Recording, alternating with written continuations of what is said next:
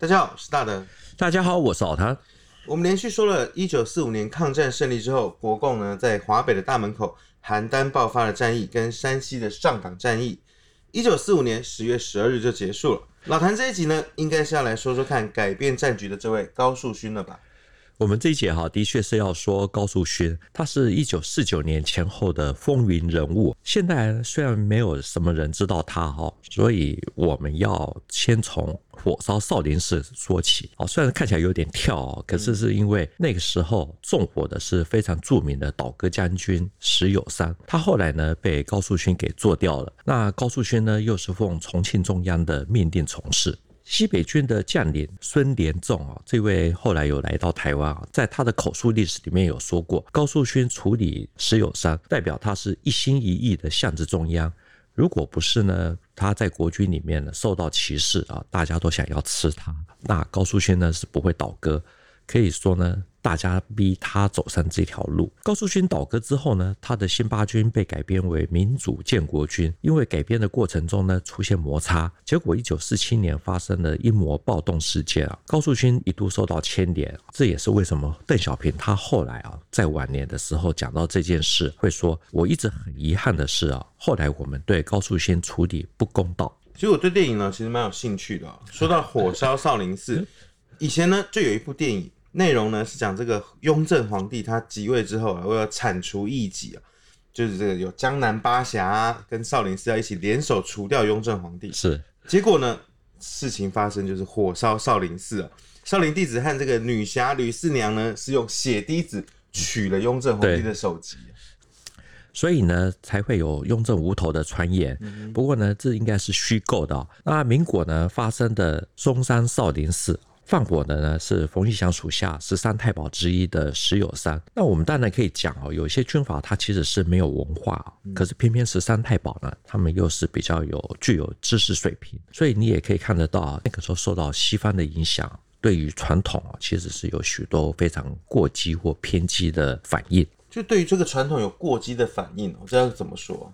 我们知道啊，冯玉祥他是在一九一三年啊改信基督教，还替手下的官兵主持一些什么洗礼那种仪式啊等等啊，就是很多底下的官兵呢都会受洗，所以他有基督将军的称呼。一九二七年呢，冯玉祥他主要的势力啊是在河南这一带啊，做了河南省的省主席。他为了要供养部队啊，一向就是他比较歧视佛教，所以就拿开封的相国寺来开刀。他的属下呢捣毁了，除了千手观音之外，所有的佛像把它改成了市场。那如果说河南最有名的相国寺呢，都可以如此，那其他的寺庙也几乎是在劫难逃。火烧少林寺呢，种下了因果。像这样听起来就有这个太平天国的这种既视感了。冯玉祥手下呢，有所谓的十三太保，比较著名的就是包括韩复矩啊、孙连仲啊、孙良诚啊、刘汝明，还有东林阁等等。那至于石友三呢，他也是其中之一。那这些人呢，除了勇敢善战，也都有一定的水平啊，所以他们才有办法升到高级军官。到了一九二八年，西北军改称为国民革命军第二集团军的时候，十三太保大概也都成为师长以上的高级军官。按理来说，这个石友三应该也是有文化的，对。那为什么要去火烧少林寺呢？因为啊，从鸦片战争之后，中国几乎都打输，所以那个时候。启蒙还有救亡变成是最为急迫的，怎么样子改造社会啊，启迪民智啊，是最大家最热衷的议题。那由于冯玉祥他本人信奉基督教，所以在这样子大潮流下，他的自传《我的生活》，他这本书里面有提到，河南的庙很多，民众又很迷信哦，所以他把这些寺庙改成学校。虽然说僧尼啊造谣毁谤他，可是呢，他觉得变废物为有用啊，对社会还是很有帮助。变废物为有用哦，这句话讲得好狠。其实从佛教的观点来看，哈，那个时候是全省大小寺院的全部都是受到空前的浩劫啊，那所有的僧人啊，全部都被驱逐，这个甚至也还被强迫从军，所有的市场也充公改为学校啊，甚至作为育幼院啊等等。其实呢。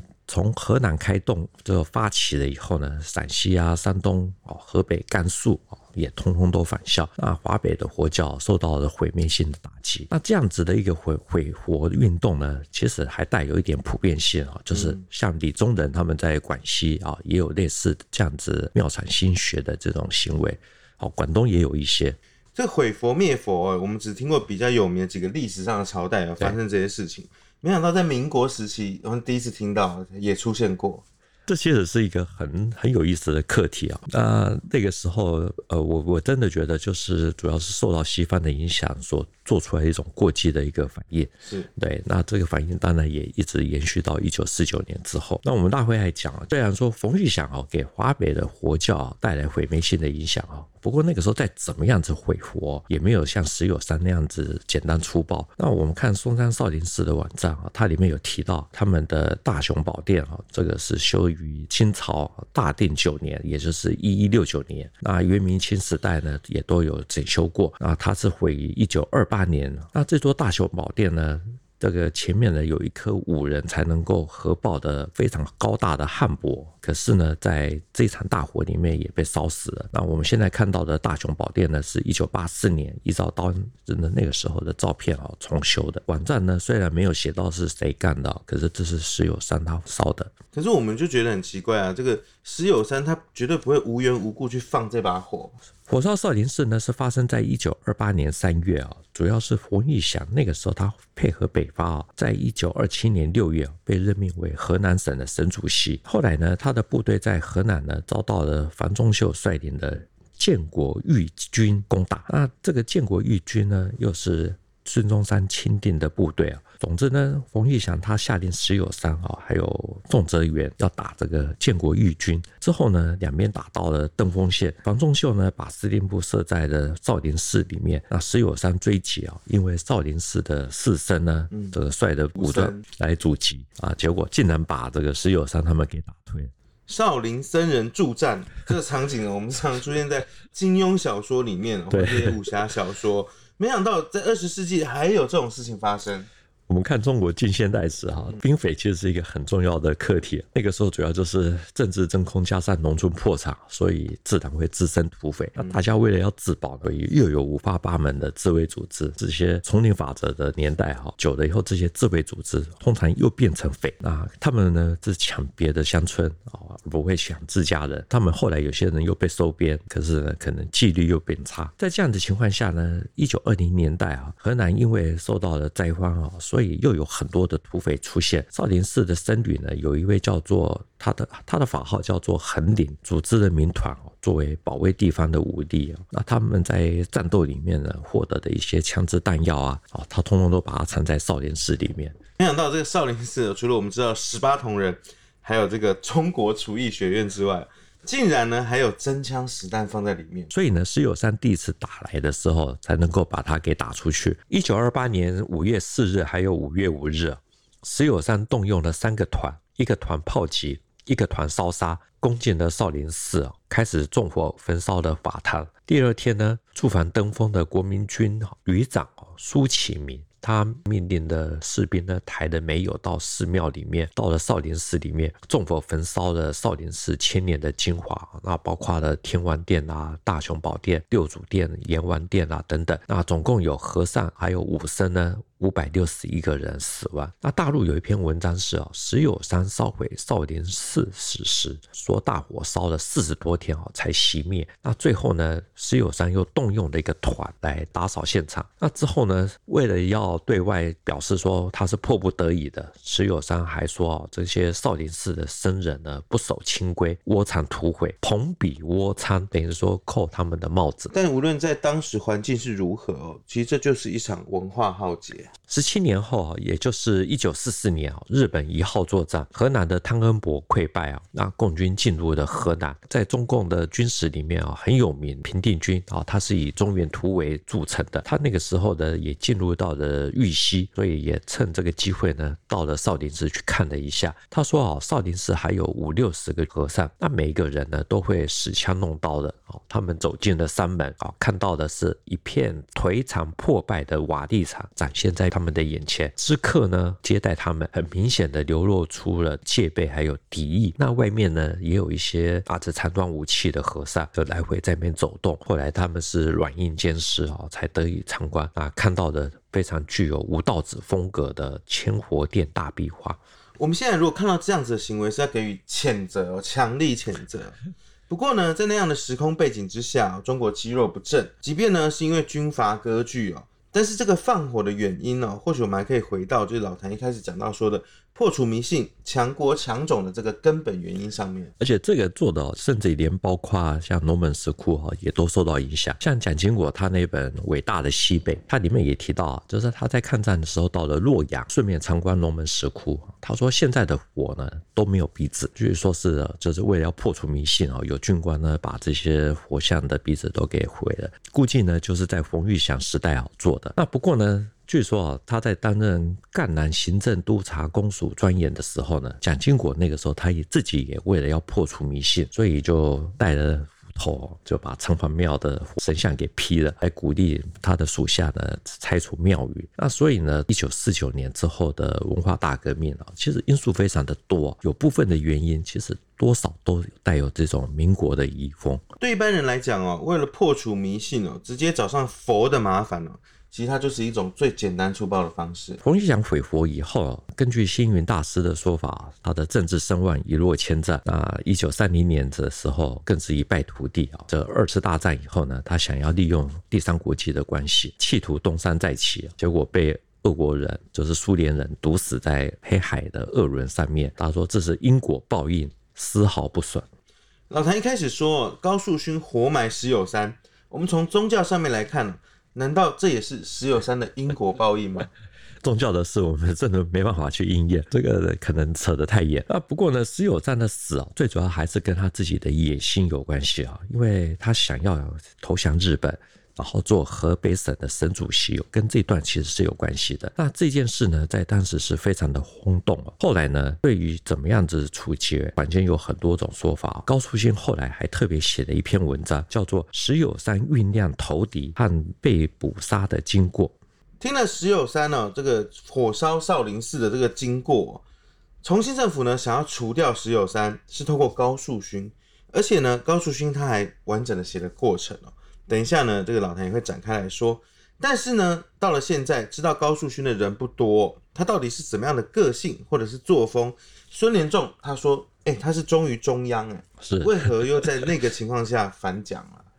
高树勋呢是河北省盐山县人啊。他最初呢，也是这个类似像侍卫这样子的人。他因为聪明呢，又有受过一些现代的教育啊，所以被培养起来。那一九二六年九月十七日啊，冯玉祥在五原誓师啊，宣布全军加入国民党。所以高树勋呢，他就变成了国民党的。随着冯玉祥四处征战啊，最后做到了这个代理青海省省主席的位置。那我们也其实很好奇哦，他是如何跟蒋介石产生的这个连结？冯玉祥打输了这场中原大战之后呢，高树勋呢就接受了改编，最后接了新八军的军长啊，也代理过河北明军的司令。真心觉得那个年代真的是千奇百怪啊，什么都有。建国义军，对，河北民军，是这些哇，名称五花八门的，呃名堂非常的多。河北民军他的创始人是张应武，这个这个也是很有名的人，对，嗯、也是一个反共奇才。我们大会来讲，在抗战爆发之前呢，石友三其实已经跟日军哈有一些呃互相往来。哦日本甚至想要扶植他哦，主持华北自治军哦，类似像这样子的这种部队。那冯玉祥底下的五虎将之一的宋哲元呢，那个时候为了要避免石友三呢搞出伪组织，就任命他为冀北保安司令。后来呢，听到石友三又动摇，立刻就说不要紧了，我早有布置，会有人立刻干掉他。那根据戴笠手下四大金刚之一的陈公树，在他的《北国锄奸》这本书里面有提到，军统呢。很早就想要制裁他，只是都没有成功。照这样看起来呢，这个国军呢是准备要洗门风的节奏了。宋哲元生病，啊，所以第一集团军总司令改由西北军的冯治安来出任啊。那因为那个时候国军已经没办法在河北立足，所以张治中啊、石友三、高树勋啊等等啊这些部队都撤到了河南还有山东这一带。那根据高树勋的讲法。石友山那个时候呢，跟八路军是有联系的，也与日军有联系。那重庆方面呢，既怕他投日哦，更怕他跟八路军啊有互相啊这个往来。所以呢，后来重庆中央派了张延俊二十多个政工人员到石友山的总部。那这位张延俊呢，后来有当选立法委员啊，也有来台湾。在抗战前呢，军统早就想要制裁这个石友山了。到了抗战，看起来重庆的国府对他更不放心。对，高树勋说啊，石友山好几次命令他率领部队跟八路军作战，结果他都拒绝。那后来石友山的部队呢，被高八路军呢压缩到了濮阳这一带，那他也没有发兵去救石友山，因为两边的关系啊是越来越坏。可是呢，石友山却常常还是派他的亲信到他那里去啊。试探是要不要投日啊？总之呢，因为石友山跟日本走得越来越近了，被派来的监军哦张延俊，他认为说已经到了不可避免的地步，连他自己都怕被做掉，所以呢，有一度呢就跑到高树勋那里去，这个住在他那里。那两个人也经常讨论说要怎么样去制止石友三的这种行为。双方关系有越来越差。又不能挑明了，我们就就就直接翻脸对着干。是，那后来又发生什么事情？一九四零年的秋天，哈，石友山突然间宣布说，他要娶那个武姨太，是一位林小姐。为了要筹办婚事呢，这位林小姐呢，路过济南的时候被日军给截留，那日军呢就派人这个林小姐她的女佣哦。带话给石友山说，请石总司令啊亲自来济南啊来接林小姐回去。石友山不方便去济南哦，所以他就派他的参谋长等等啊去交涉，最后签订了秘密协定。第一，石友三的部队向大明方向靠拢，并且通电支持华北政务委员会。第二呢，石友三啊这个担任河北省的省长兼治安军总司令。第三呢，部队到达指定地点后，立刻发一个月的全饷。这样听起来呢，石友三他是要为爱下海，的确要为爱下海。等到婚礼过后，孙良诚啊、张延俊还有石友山的参谋长啊，就是被派到济南去的。他们有一次呢，就一同来到了高树勋的军部啊，就谈到了石友山投敌的行为。那大家都觉得说，已经要成为这个成为既成的事实了。可是呢，还是应该要采取一些什么对策。最后呢，有人说啊，这个李福和想当汉奸啊，他就有个部下黄宇宙出来把他给干掉。难道我们这边都没有第二个黄宇宙吗？那高树勋说啊，他那个时候现场呃不方便表态。结果呢，张元军对他说：“我们啊，这个从重庆来的时候路过洛阳，卫立煌呢曾经秘密的指示啊。”要设法阻止石友三投敌行动，必要的时候可以相机处理。中央方面呢，不需要顾虑啊，就看你们的。嗯哼，所以呢，这样听起来呢，高树勋是要对这个石友三下手，所以他们就设计了一个兄弟恳谈会，邀孙良诚还有石友三过来。那在一九四零年十一月下旬，根据高树勋的说法，他有一天他在野外带领部队出操，突然间看到远远的地方尘土飞扬啊。果然就是孙良诚还有石友山都过来了。那高树勋呢，立刻把他们请到军部的会议室啊。那没有多久，有一个勤务兵呢进来报告说，太太有请军长，这个是一个暗号。孙良诚不知道，他就拿起火钳在那边拨着盆火，这个火盆中的炭火，然后就说：“太太的命令，谁敢不听呢？赶快去，赶快去！”啊，高树勋呢，他就立刻啊就说失陪了。走了出去，那这个时候卫队营的营长呢，就不进来报告说，石友山带来的骑兵连呢都已经被解决了。那高树勋一听啊，就命令了，就直接把石友山给逮捕。那对于这样子的变故呢，石友山那个时候大喊说：“你们都要造反了，我是总司令。”那在旁边的孙良诚呢，他也愣住了，摔东西大骂：“高猴子，你骗了我！啊，大家都是西北军的老弟兄啊，换得着这样子吗？”所以石友山他就这样子被杀掉了吗？高树勋啊，他呢就对孙良诚讲，这个是中央的意思，我已经跟九十六军的米稳和啊，这个张玉婷的两位师长都已经商量好了，石友山到哪里就扣留他，并且把他拿掉了以后呢，我们大家一起好抗战。高树勋呢当场就和毕载义还有张延俊啊，这个联名向卫立煌报告这扣留石友山的经过。并且啊，这个电报呢是由詹延俊啊他所携带的电台发出去的。接着呢，詹延俊认为啊，我是中央派来的人，负有相机处理石友山的使命，决定立刻把石友山就地正法。大家一致的同意啊，所以就再次的向卫立煌报告，很快的收到回电，所以就石友山就立刻就被解决掉了。这一段呢，我相信呢，过程一定是十分的精彩。高树勋的文章里面并没有想到怎么样子详细的解决过程哈。大陆有一些有一些文章是有提到，甚至有一篇是亲历者，就是他说他目击到，他的讲法是到最后的石友三呢是被被强迫上吊，那也有其他的说法是说他是被活埋。那他的弟弟就是飞行员出身的弟弟啊，石友信那个时候也被解决掉。高树勋扣押准备投日的石友山。可以说是非常的戏剧性啊，也看得出来呢，他在抗战阶段呢，其实也是坚持住不愿意降日的。可是呢，为什么一抗战胜利之后，他就率领的这个新八军哦，配合马法五的第四十军，准备是要沿平汉铁路哦北上攻打邯郸，结果战局一不顺，他就立刻倒戈了。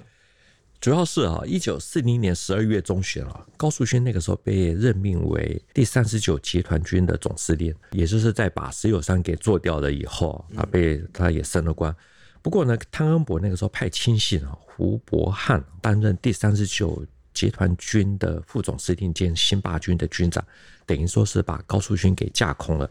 后来呢，日军一号作战啊，汤恩伯在河南大败哦，高树勋又辗转。做起了新八军，还有河北民军这个军长。那到了抗战胜利以后呢，国军第十一战区的司令长官呢孙连仲奉命要收复华北啊。可是呢，马法五的四十军一零六师啊，孤军深入啊，打到邯郸的城南就打不动了。